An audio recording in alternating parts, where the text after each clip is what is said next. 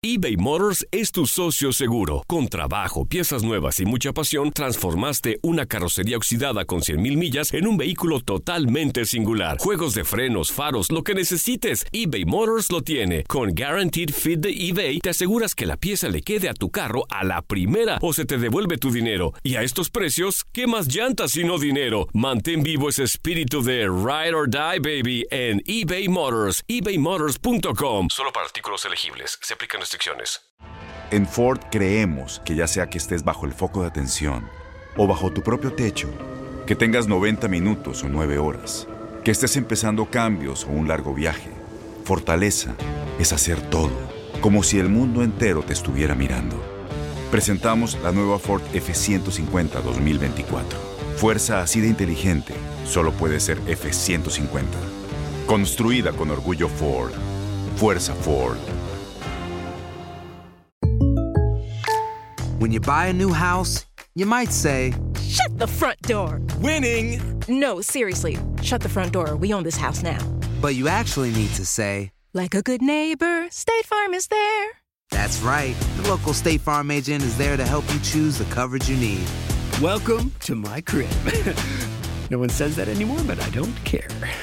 So just remember, like a good neighbor, State Farm is there. State Farm, Bloomington, Illinois. Boost Mobile tiene una gran oferta para que aproveches tu reembolso de impuestos al máximo y te mantengas conectado. Al cambiarte a Boost, recibe un 50% de descuento en tu primer mes de datos ilimitados. O, con un plan ilimitado de 40 dólares, llévate un Samsung Galaxy A15 5G por $39.99. Obtén los mejores teléfonos en las redes 5G más grandes del país. Con Boost Mobile, cambiarse es fácil. Solo visita boostmobile.com. Boost Mobile, sin miedo al éxito. Para clientes nuevos y solamente en línea, requiere AroPay. 50% de descuento en el primer mes requiere un plan de 25 dólares al mes. Aplican otras restricciones. Visita boostmobile.com para detalles.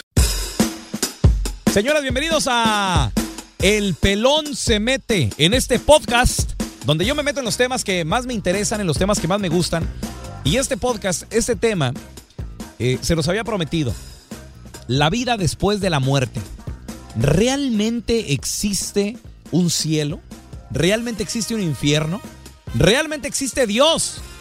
¿Tú conoces a alguien que murió y que tal vez vio a un familiar, vio a Dios en persona? Ok, pues de eso y mucho, mucho más vamos a hablar aquí en este podcast de El Pelón se mete. Bienvenidos, señores. Estás escuchando El Pelón se mete. Siéntate a disfrutar y agarrar tu bebida favorita que van a volar pelos. El Pelón se mete con Raúl el Pelón.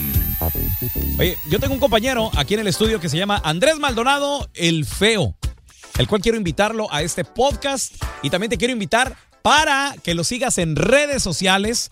¿Cómo te pueden seguir tú, Carepupusa? El feo Andrés, simplemente así quiero que manden fotos de, de bichis. Sí, sí, a mí yo no doy pasos sin guarache. Oye. Puras morritas. Oye, ¿qué pasa, loco? Este, estamos hablando en este podcast del Pelón se Mm. mete feo. Bienvenido aquí al, al podcast. Gracias por estar aquí, carnalito. Este, y yo te quiero preguntar, ¿tú tienes una experiencia de eso de que la vida después de la muerte? No, no sé. Bueno, Tú casi te morías, te andabas muriendo. lo, lo que pasa es que eh, cuando trabajaba en otra radio de donde me corrieron, eh, mi mamá había pasado por un, por un este, ¿cómo se llama? Un eh, derrame cerebral. Ok. Entonces yo tuve que asistir al hospital ahí en Tucson a firmar el papeleo de que ya llevaba mi mamá dos, dos semanas en coma y no queríamos verla sufrir tanto. Dijimos, bueno, nos pusimos de acuerdo todos los hermanos, nos juntamos ahí en el hospital en Tucson y, y, este, firmamos el papeleo para que la desconectaran porque pues, estaba para nosotros un vegetal, una mamá de vegetales, tener una mamá de vegetales muy triste. Entonces nos juntamos los hermanos y el viaje fue muy estresado, me dio como una gripa, una, una bronquitis aguda con infección y todo. Eh, la flema, me estaba saliendo mucha flema de los pulmones. En el trayecto del viaje de, eh, de, de Tucson, Arizona, acá a Los Ángeles, a, a mi cantón, eh, empecé a toser bien fuerte. Pero bien fuerte, unas tosidas, pero enormes, loco. Llegué a la casa, entre la Chayo y yo movimos un mueble pesadito porque estábamos acomodando cosas y en una de esas tosí y sentí que algo se desgarró adentro. Entonces, eh, eh, no pude dormir, me tuve que levantar temprano para ir a trabajar a la radio.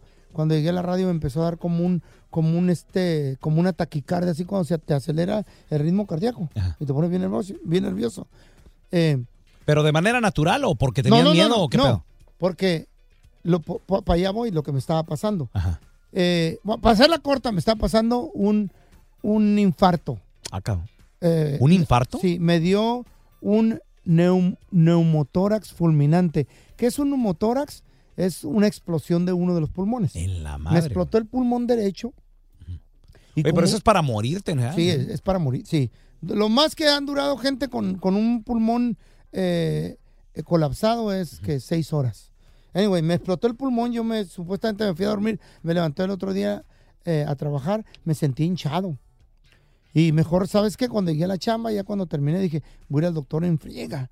Llegué con el doctor y, y- y yo no sabía lo que me había pasado, pero me estaba dando como un infarto. Y el doctor me dijo, te acaba de explotar un pulmón. Me llevaron de emergencia, loco, Ajá. al hospital, a la emergencia, ya me tenían... Es más, yo cuando llegué al hospital ya me tenían la, la silla de ruedas lista Ah, no para mames. transportarme al quirófano, a donde te operan. Tómale. Y me dijo el doctor, usted viene con un infarto fulminante, eh, trae colapsado un pulmón, eh, no sé cómo ni está vivo, dijo el doctor. Entonces me dijo, discúlpeme, no le podemos e- echar, las- a poner anestesia. Me abrieron aquí una cortadita aquí en las costillas porque no me entraba una sonda. Me tenían que meter una sonda para que saliera todo el aire que me estaba inundando el cuerpo, porque me estaba presionando el otro pulmón bueno y el corazón. Entonces, con el dolor y todo eso, pues yo me desmayé durante la operación. Y ahí fue donde, donde en uno de los momentos yo miré así como mucha neblina, como, como un, pas, un, un- pasaje, como un túnel, pero con pura neblina. Oye, pero, pero ¿fue durante una anestesia o fue que te declararon muerto? ¿Qué pedo? No me, no tuvieron tiempo de anestesiarme en ese momento. Entonces yo no sé qué pasó, yo me desmayé del dolor. Se sintió bien feo cuando me, me penetraron la sonda en el pulmón. Me tuvieron que quebrar una costilla. A lo mejor ya después me pusieron eh, morfina o yo qué sé, ¿no? Pero en ese momento yo, yo, yo estaba, yo vi un túnel con una neblina blanca alumbrada. Y al final del túnel veía que mi mamá estaba ya parada. y me ¿Tu decía- mamá, güey? Sí. Ven. ¿Que había muerto hace cuánto tiempo? Que había- acaba de, la, acaban de desconectar la noche anterior de, de- de mi, de, mi, de mi enfermedad, de mi colapsada. Eh, por, para eso fui a Tucson a, firmar para que la desconectaran. Y ya me vine, no la quise ver cuando la desconectaron. Me dijeron, a cierta hora de hoy en la noche la vamos a desconectar, váyanse a dormir. Tampoco, mi hermana se quedó a verla, pero yo no. Anyway, cuando yo estaba en el proceso de la operación, yo vi a mi mamá que me decía, vente. La Chayo que estaba al lado mío cuando me estaba atendiendo el doctor en la emergencia, eh, se acuerda perfectamente lo que yo le decía. Le decía, Chayo, dile a mi mamá que yo no me voy con ella. Dile que se vaya, dile que se vaya. Y la Chayo bien paniqueada, nomás me agarraba la mano. Ella me contó lo que yo estaba diciendo y yo me acuerdo lo que yo decía. ¿O pero sí te acuerdas? Claro, sí me acuerdo. Yo me acuerdo haber ¿Tú visto a estabas, mi con- mamá. estabas consciente? No sé, no sé.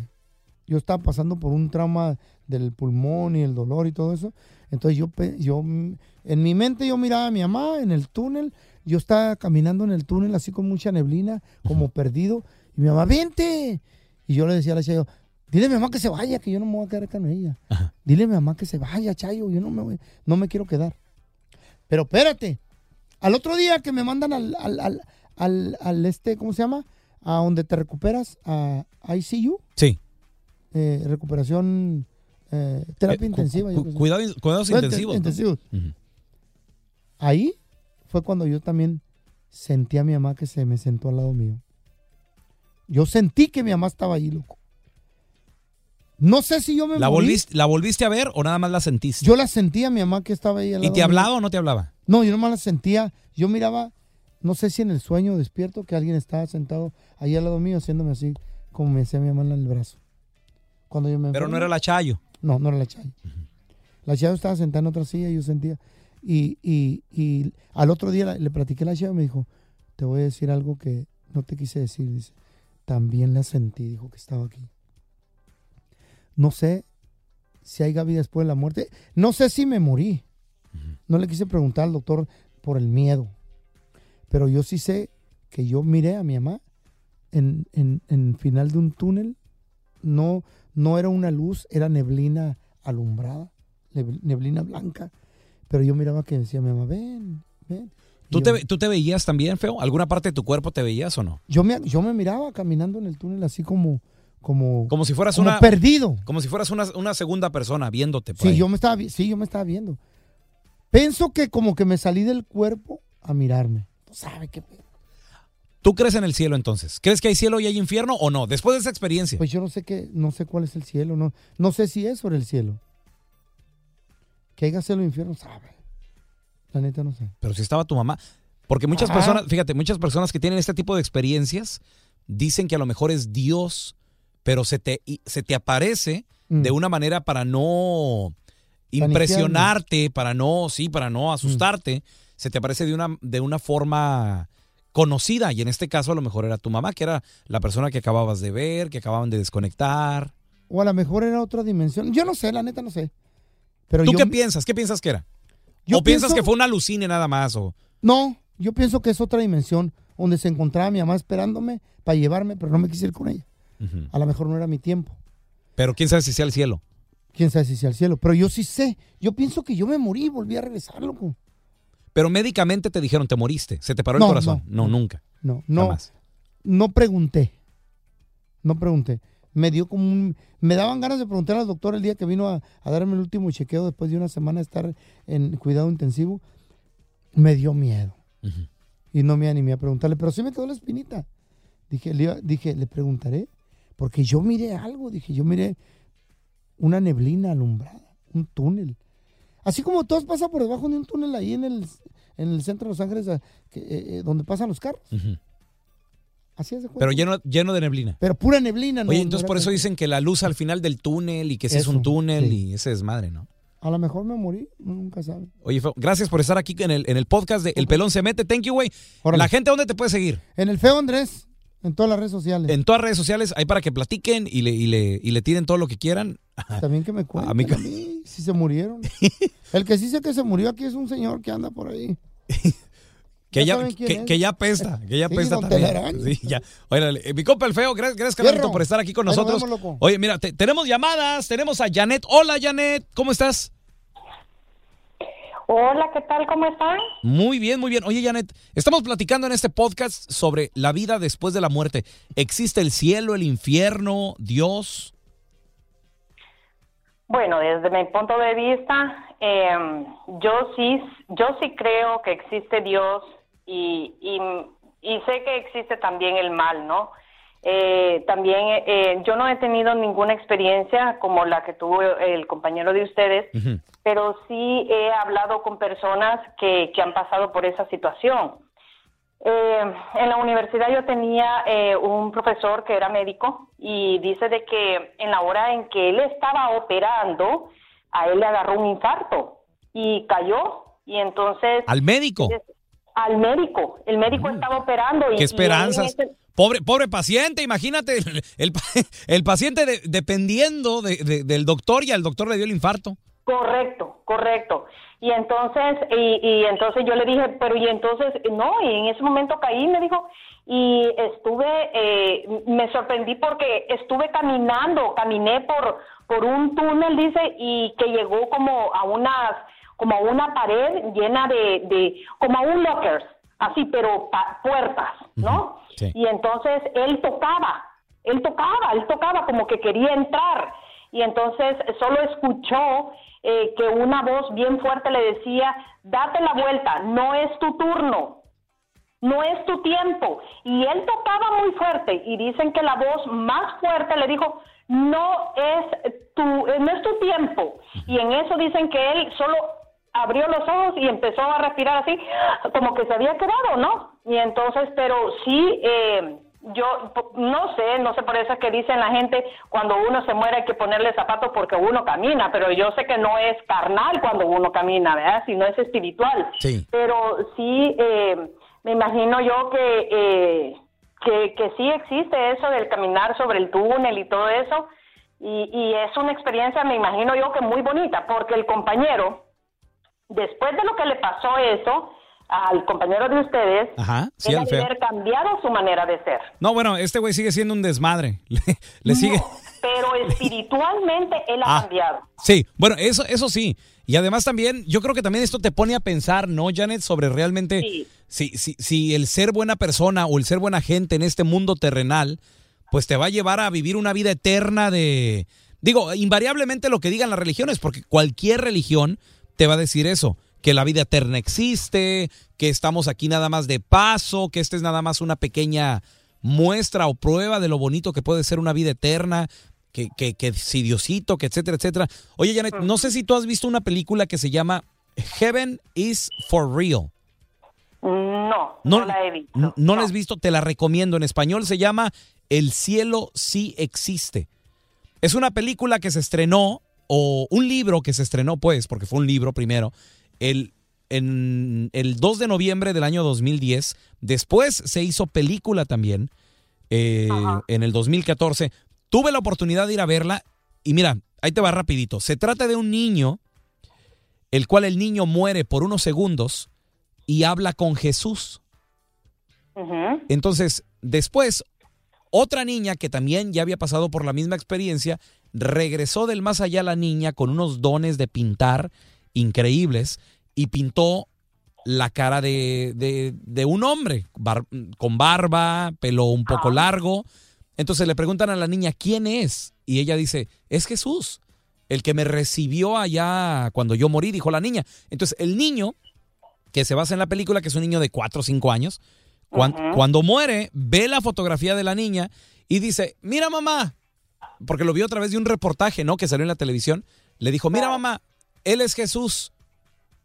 Y le dijo la mamá, ¿y tú cómo sabes? Porque él fue el que me recibió cuando yo morí, cuando llegué allá al cielo.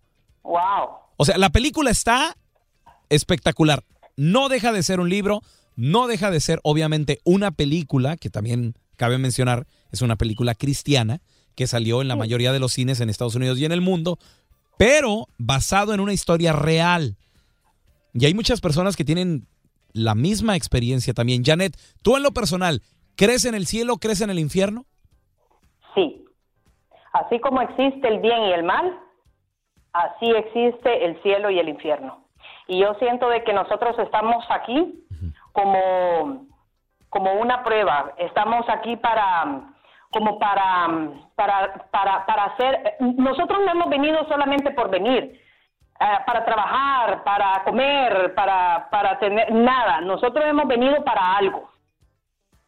Y yo siento de que eh, nosotros aquí en esta tierra deberíamos eh, todos eh, hacer el bien sin ver a la persona a la que le estás haciendo. Puede ser tu enemigo, tu amiga, lo que sea. Porque a la hora, a la hora que nos toque despedirnos de ese mundo, en ese momento ya no va a haber oportunidad que te puedas arrepentir. ¿Sabes qué, Janet? Acabas de tocar un punto importante y es el que estamos en esta vida para ayudar al prójimo. ¿Por qué? Fíjate, yo acabo, acabo de leer algo, algo muy padre en un libro que dice, el sol no brilla para sí, para sí mismo. Los árboles no dan fruto para, para ellos mismos. Así es. Entonces, ¿por qué el ser humano vive para sí mismo? No estamos en este mundo para nosotros mismos. No, estamos en no este mundo estamos- para, para, para Así servir, para ayudar a los demás. Correcto. Nosotros hemos venido pa- eh, un fin, un fin, tenemos todas las cabecitas que estamos en este mundo, tenemos un fin, un trabajo, un trabajo que hacer. Y es muy triste, digo yo, venir a este mundo y sin haber hecho nada bueno para el prójimo. Tienes toda la razón. Janet, te mando un abrazo. Gracias por comunicarte. ¿De dónde llamas? De Houston, Texas. Houston. Saludos a toda la gente de Houston. Un besote, Janet. Dios te bendiga. Oye, tenemos a Juan aquí esperando en el teléfono y otras llamadas. Ahorita las vamos a atender una por una. Hola, Juan. ¿Cómo estás, carnalito? ¿Cómo estamos? Buenas tardes. Estoy aquí en el estado de Nueva York. Gracias, gracias. Oye, qué programa tan interesante tienen. Y estaba escuchando al feo, fíjate, y coincido con él. La experiencia es que cuesta. Fíjate que ahorita nosotros estamos pasando una situación muy difícil, pero hay que aceptarla. Hay que aceptarla y esto reafirma lo que dice el tipo. Eh, mi mamá ya tiene problemas de los riñones, ya no, ya no aguanta diálisis, ya no aguanta medicamentos fuertes como para que le echen a andar otra vez los riñones.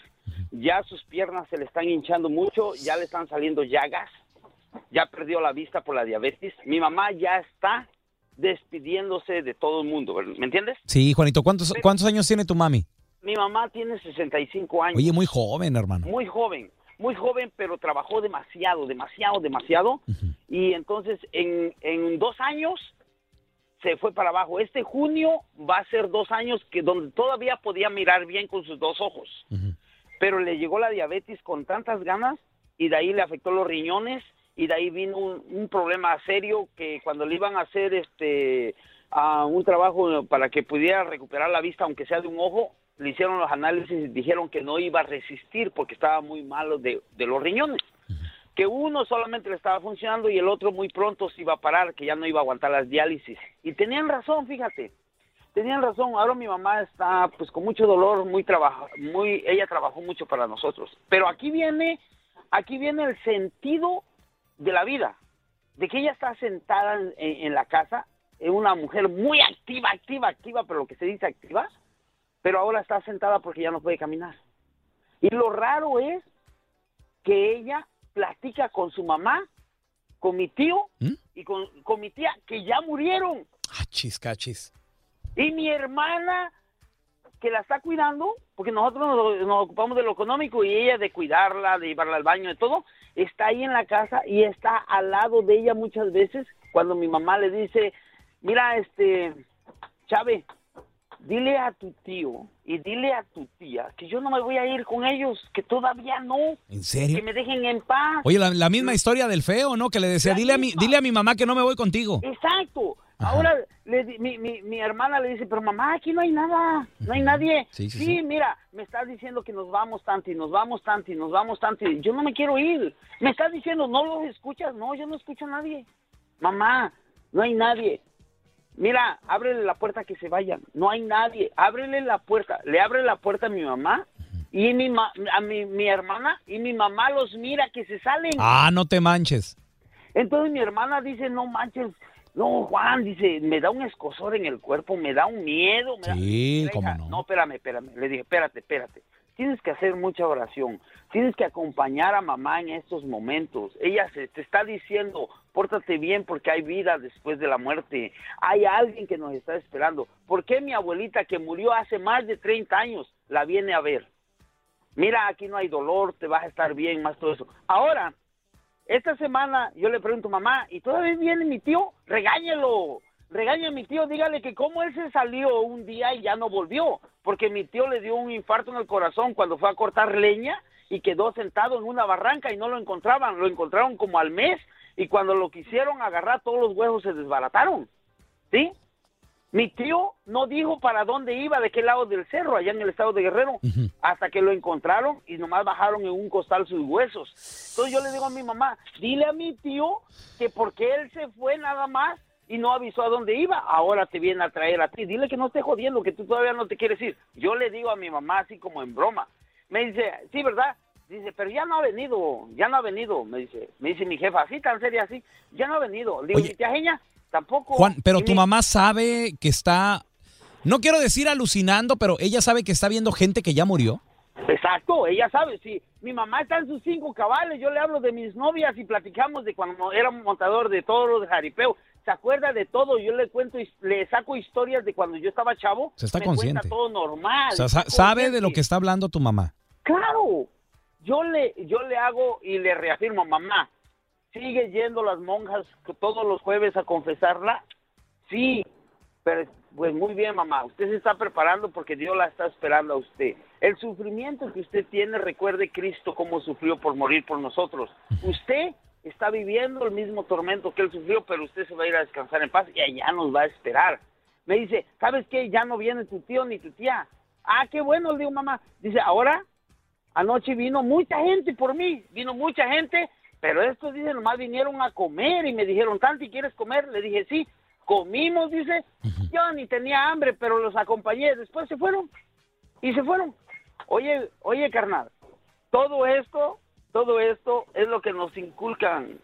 Mira, Sí. despídete, pórtate bien, haz bien, haz el bien, haz el bien, haz el bien, no te fijes a quién. Entonces yo por eso espiritualmente, carnal, espiritualmente trato de hablar con mi mamá y prepararnos toda la familia. Toda la familia, porque el día que se vaya, nosotros ya sabemos que se nos va a ir.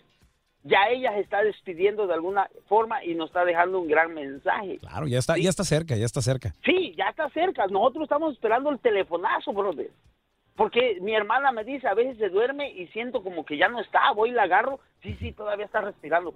O sea, ya estamos preparados para despedir a mi madre. Yo tengo 28 años que no la veo, brother. No he ido. No he podido ir. ¿Sí? Pero yo estoy con el teléfono todos los días. Ahorita después de que hable con ustedes, tengo que hablar con ella porque es su terapia que yo le tiro a esta hora más o menos. Sí. y nos ponemos a hablar. Y siempre estás en contacto. Ahora, Juanito, si el día de mañana se va tu mamá, ¿tú te vas a arrepentir de algo o De nada. te sientes tranquilo?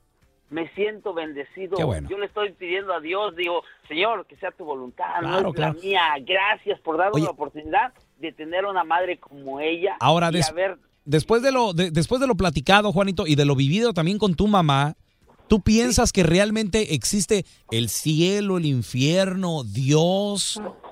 Mira, el cielo y el infierno, eso no me interesa. Yo lo que yo siento que Dios es el que vive dentro de nosotros y es Él que nos guía. Nada más. Yo debo de centrarme Ok, en hacer pero, las cosas pero bien. dices que tu mamá ve a, tu- a tus familiares, a tu abuelita, a tus tíos. Ok, ¿dónde están ellos? Deben de estar en un lugar, ¿no? Digo, tal vez yo quiero, tal vez yo quiero hacer eh, razón o quiero hacer lógica de algo ilógico. Porque, porque no, no hay explicación. Por eso científicamente no se puede comprobar que existe Dios o que existe el cielo, el infierno, porque no es algo lógico, no es algo que se pueda palpar o que se pueda sacar con una matemática. Pero debe de, de- de haber un lugar, ¿no? A donde se vaya nuestra alma, espíritu, esencia, llámale como tú quieras.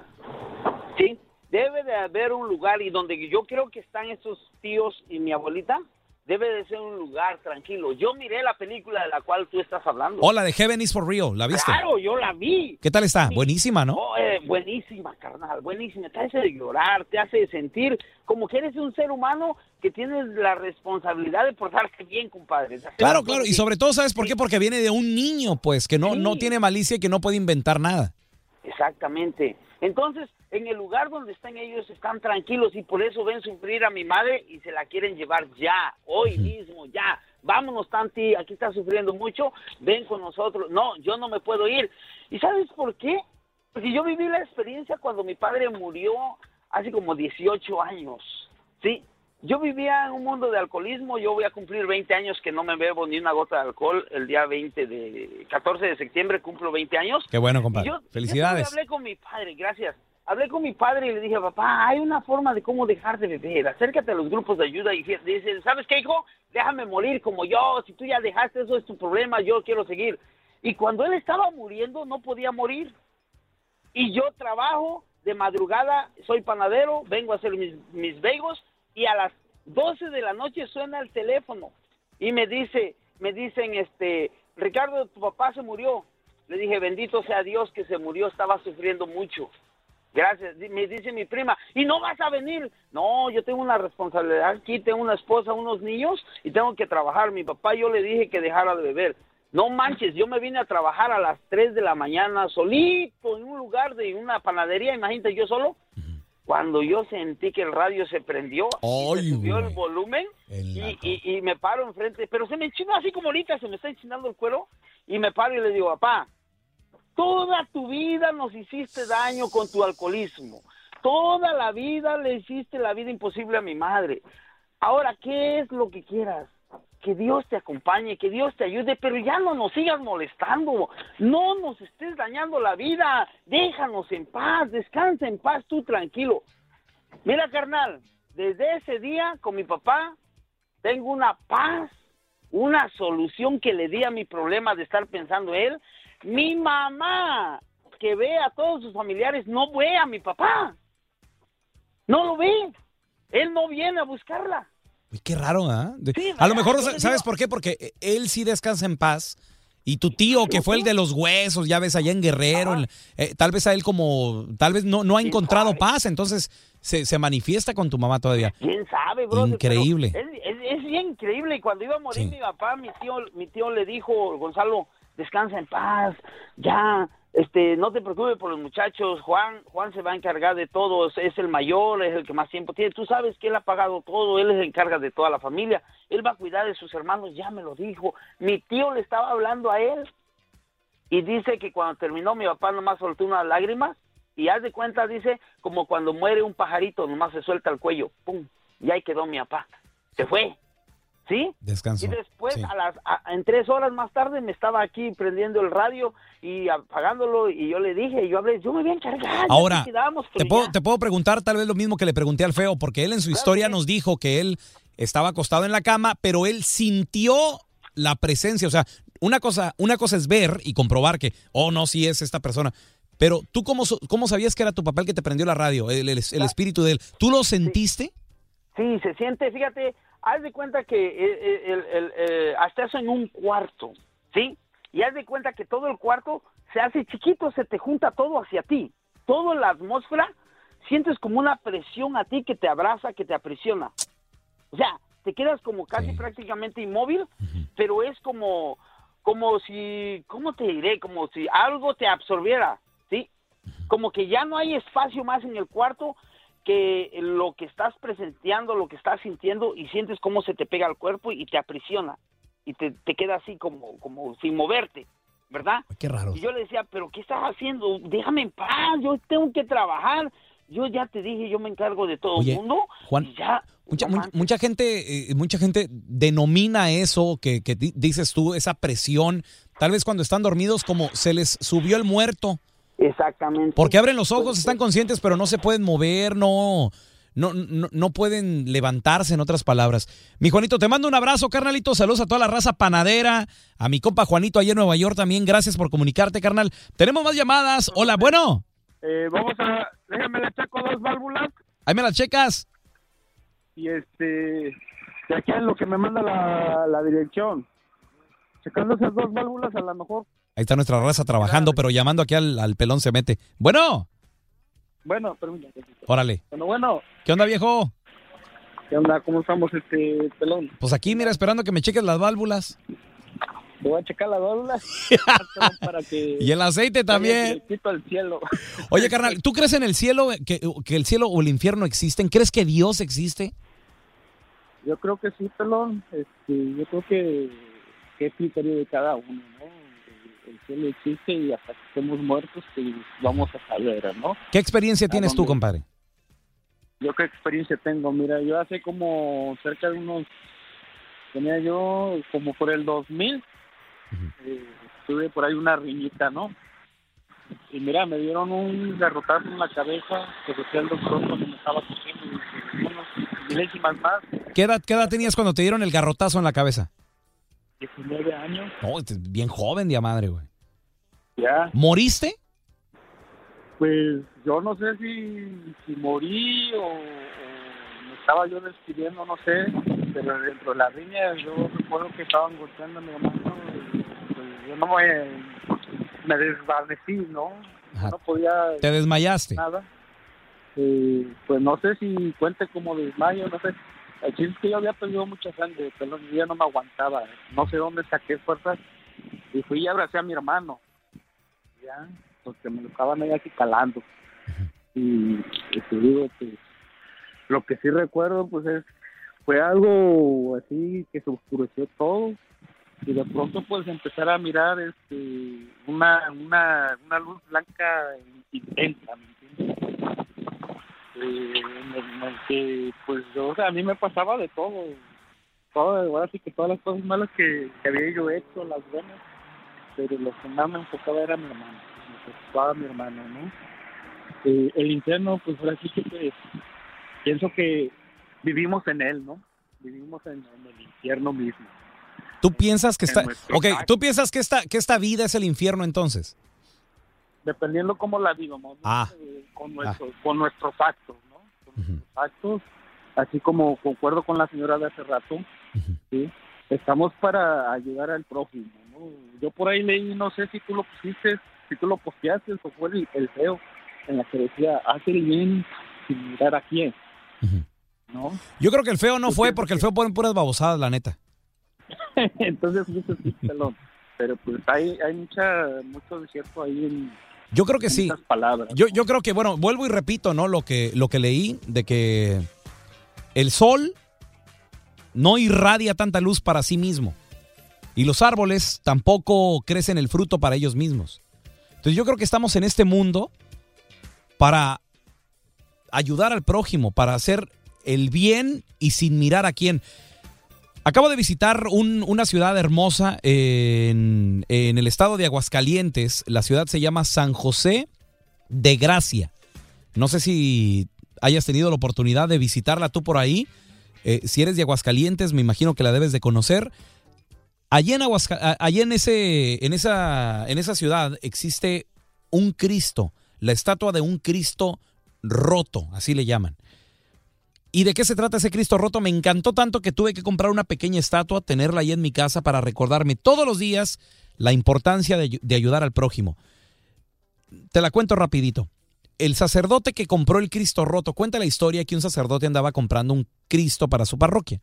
Entonces va a un lugar de reliquias y se encuentra un Cristo roto. Entonces lo compra después de haber negociado ahí con el, con el negociante, ¿verdad? Dé- démelo tanto, no, démelo tú, no, que esto y que lo otro. Ya llegaron a un precio, se lleva el Cristo hacia su parroquia y empieza el sacerdote a hablar con el Cristo y le dice, ¿quién se atrevió a romperte? ¿Quién se atrevió a cortarte una pierna, quitarte la cruz? ¿Quién se atrevió a cortarte una mano porque le falta un brazo? ¿Quién se atrevió a quitarte el rostro porque también el rostro lo tenía desfigurado? El Cristo de, era de madera o de metal, no recuerdo cómo iba la historia. Y dice la historia que el Cristo le habló. Obviamente es una fábula, no es un cuento, no es algo real, pero, pero es muy bonita la fábula, que el Cristo le dijo, ¿a ti qué te importa? ¿Quién me haya hecho esto? Tú no te metas. Y le dijo el sacerdote, pero yo te quiero reparar, Dios. Y que le dijo el Cristo, no, déjame roto. Déjame roto para que el mundo vea, cuando me vea mis piernas, se acuerde de aquellas personas inválidas que no tienen la oportunidad de caminar por el mundo como, todo, como todas las personas y no tienen las mismas oportunidades. Déjame sin brazos para que se acuerden de aquellos, de aquellas personas que no tienen la oportunidad de trabajar como otros. Allí me acordé mucho de mis hermanos paisanos, los indocumentados que están en este país, que a pesar de que tienen dos manos, no tienen la opción de trabajar en lo que ellos realmente quieren, con unos papeles y con unos documentos, y los esclavizan, me los abusan. Déjame sin rostro para que también me ve, me- te acuerdes de aquellas personas que no tienen la cara para salir adelante, como los niños abusados, los niños violados. Esos son los que realmente te necesitan. ¿Para qué vas a ir por este mundo buscando a quien le hizo daño? A un Cristo, a una representación mía de madera, de metal, que no vale nada, que puede ser basura. Mejor encárgate de arreglar o de ayudar a aquellos que sí son hechos a mi semejanza y que son mis hijos y que me duelen. Esa gente que está vagabunda en la calle, esa gente que está drogadicta, esa gente que está rota por dentro como yo, por los abusos, por, por los golpes y por tantas otras cosas. Realmente a mí me llamó mucho la atención. Te invito para que busques en internet, googlea Cristo Roto, la historia, hay un video muy, pero muy bonito. Señores, gracias por haberme acompañado en este podcast de El Pelón se mete. En el próximo podcast vamos a estar tratando otro tema del que yo me quiera meter y te agradezco mucho por seguirme en redes sociales. Arroba Raúl El Pelón, Twitter, Facebook, Snapchat, Instagram. Y también me puedes poner ahí qué temas te gustaría en los que yo me metiera. Si tú me preguntas a mí, Raúl, ¿tú crees en el cielo, crees en el infierno, crees en Dios? Yo sí creo en Dios. No sé si el cielo exista, pero yo digo que todos los días hay que vivir en este mundo terrenal como si estuviéramos en la gloria. Dios me los bendiga. Gracias por haberme acompañado. Esto fue El Pelón se mete. Yo sé que se te fue muy rápido. El programa.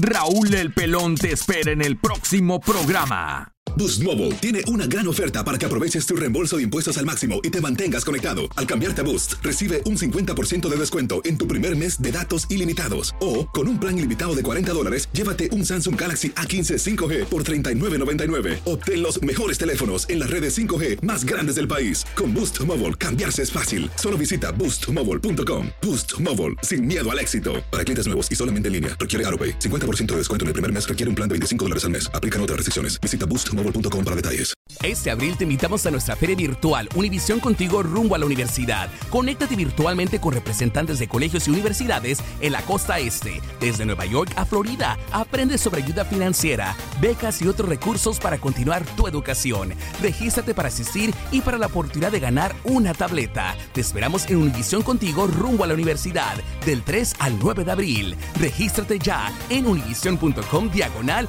universidad. ¿No se merece tu familia lo mejor? Entonces, ¿por qué no los mejores huevos? Ahora, Egglands Best están disponibles en deliciosas opciones. Huevos clásicos, de gallina libre de jaula y orgánicos de Egglands, que ofrecen un sabor más delicioso y fresco de granja que le encantará a tu familia. En comparación con los huevos ordinarios, Egglands Best contiene la mejor nutrición como 6 veces más vitamina D, 10 veces más vitamina E y el doble de omega 3 y B12. Solo Egglands Best. Mejor sabor, mejor nutrición, mejores huevos. Visita egglandsbest.com para más información. ¿No te encantaría tener 100 dólares extra en tu bolsillo? Haz que un experto bilingüe de TurboTax declare tus impuestos para el 31 de marzo y obtén 100 dólares de vuelta al instante. Porque no importa cuáles hayan sido tus logros del año pasado, TurboTax hace que cuenten. Obtén 100 dólares de vuelta y tus impuestos con 100% de precisión. Solo con Intuit TurboTax. Debes declarar para el 31 de marzo. Crédito solo aplicable al costo de la presentación federal con TurboTax Full Service. Oferta sujeta a cambios o cancelación en cualquier momento.